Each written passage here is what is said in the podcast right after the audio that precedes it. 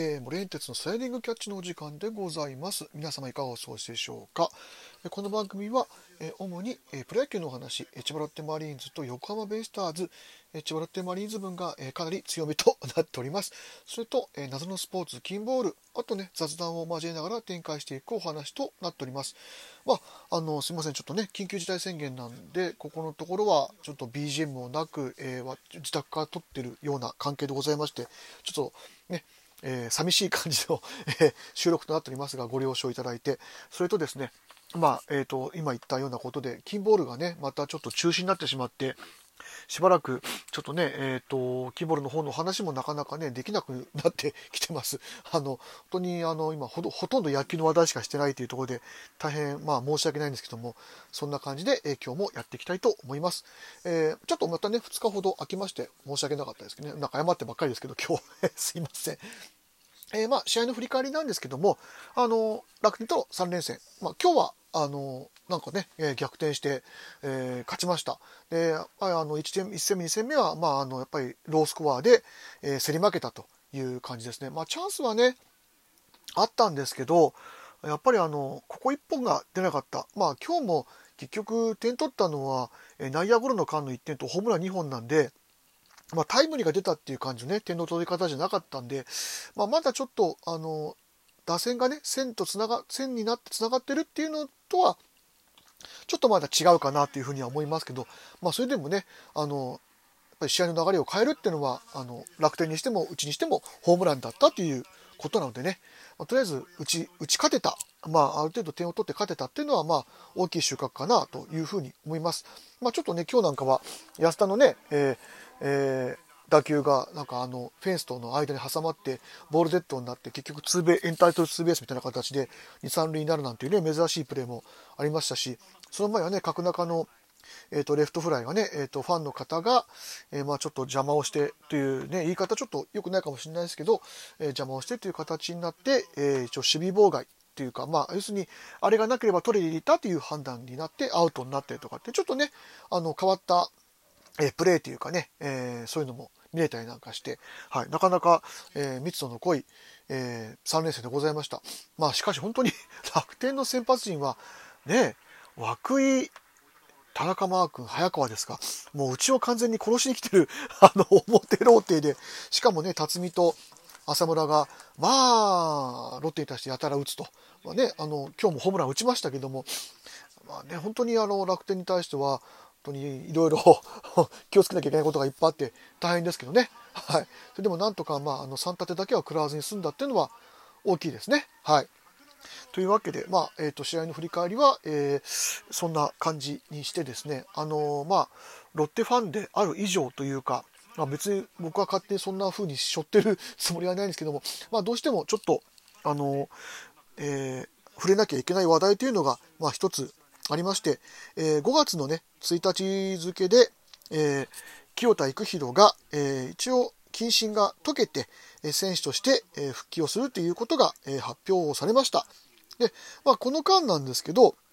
えー、清田に関して言うと、まあ、球場の練習施設も使えてない状態で、本当に、えー、謹慎をしてたという状態だったらしいです。はい。あの、僕もちょっとね、あの、これはニュースとかで見た話なので、あれですけども、ということは、ここからもう一回、まあ、トレーニングをし直して、えー、体を作って、まあ、実戦復帰するっていうことにはなるんですけども、まあ、大体多分、早くたって、ね、1ヶ月から1ヶ月半ぐらいは、あまあ、実戦復帰までかかるかなというふうに僕は見てまして、で、そこから、まあ、1軍に出れる状態にまで持っていくとなると、まあ、夏、今5月なんで夏ぐらいか、まあ、9月ぐらい、まあ、ひょっとしたらまあ状態によってはまあ出られないという可能性も当然あの出てくる。というふうになります。まああのー、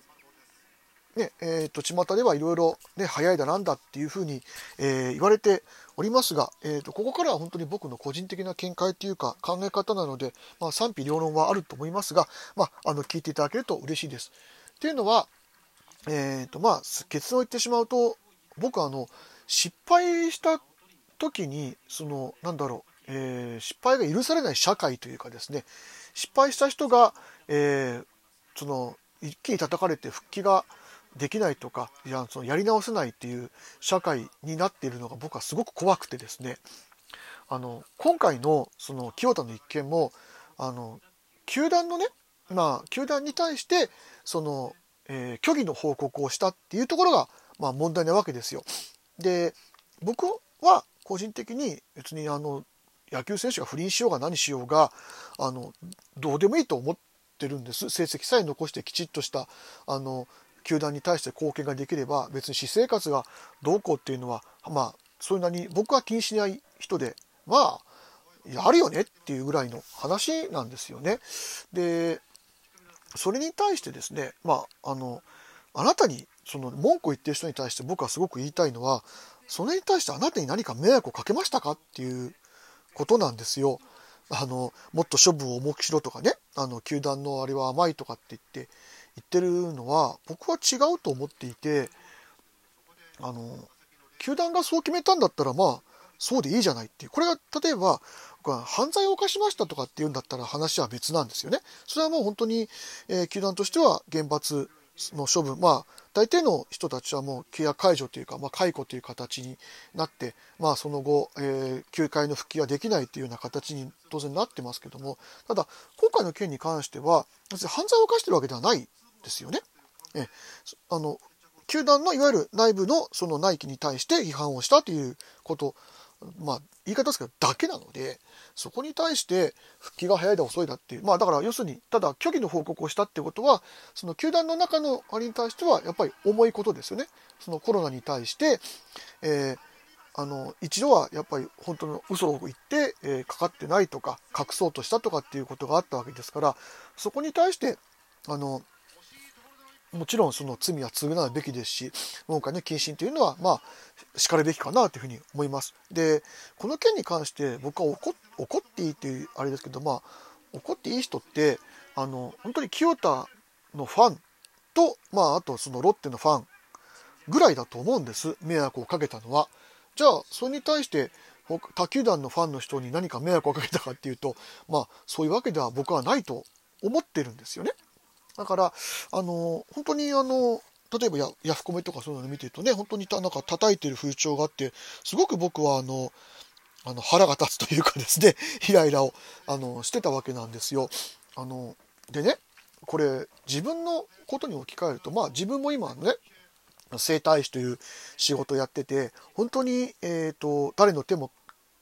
借りずって、まあ、もちろん皆さんの協力があって僕の仕事っていうのは成り立ってるわけなんですけどもあの基本的にはあの一人であの誰かも雇わずにやってるわけですよ。で僕今47になりました。で今このご時世って僕がじゃあこれから先経営がうまくいかなくなってまあいわゆる店を閉めなきゃいけないとかって失敗まあ変な話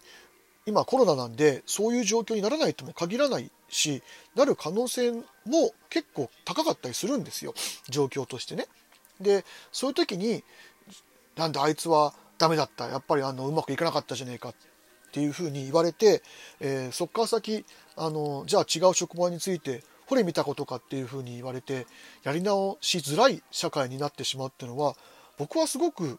嫌だしあの生きづらいですよね。で特に今このご時世って40代中盤以降のあのいわゆる転職というかですね、えー、そういう何か失敗した後にできる職ってものすごく限られててあのほぼやっぱりそこからまた上を目指すというかあの元の生活に戻るっていうのがまあできないような状態なんですよだから清田もね結局今回まあ年俸も下がるでしょうし下手したら来年育成契約もしくは戦力外なんていうあのことにもなるかもしれません。なのでそういう部分でのそのいわゆる金銭的だったりその、えー、立場的な制裁っていうのは多分これから受けるはずなんです。だからそれはそれでいいじゃないというふうに思うんです。で彼も復帰してきた時に多分まあ2軍の球場でも1軍の球場でもある程度のブーイングは受けるかもしれません。だから僕はそれはそれでいいと思うんです。ただあの僕は彼をあの本当に許せねえっていう風な感じで攻めるようにはあのできないですよね。はい。あの、そんな感じです。だからまあ、あの、復帰しました。で、活躍したら喜ぶし、まあ、ダメだったらしょうがないなと思うしってぐらいのもんで、もちろん、その清田の復帰を待ってるファンっていうのは絶対にいるはずなんで、その彼、そのファンのためにもね、もう一回、その、一度ね、その信頼を裏切ってしまったわけなんですけども、もう一回いいね、かっこいい姿を見せるためにも、本当清田自身には頑張ってほしいし、あの、やり直せるんだったらやり直してほしいなっていうのが僕の感覚です。はい。だからちょっと本当に、あの、叩く気には全く僕はなれません。はい。まあ、やったことに対しては、もう反省もしてて復帰するっていうことなので、ただまあ次やったら分かりません。あの、さすがに。それはさすがにねえなと思いますけど、今回のことに関しては僕は、まあ、あの、頑張って、あの、ね、いっぱい練習して、また戦力になるように戻ってきてくれればいいなというふうに思ってる次第でございます。はい。えー、そんな感じで、ちょっと僕、個人、一ロッテファンとしての、えー、個人的な見解を、えー、らせていただきました。はい。えー、今日はこんな感じで、えー、すいません。ちょっとなんか、半分怒ってるんだか、半分なんかあの あの、しょんぼりしてんだかわかんねえな感じの、えー、収録になりましたけども、今日はこんな感じで、えー、失礼させていただきたいと思います。はい、えー、お聴きいただきましてありがとうございました。森エンテスでした。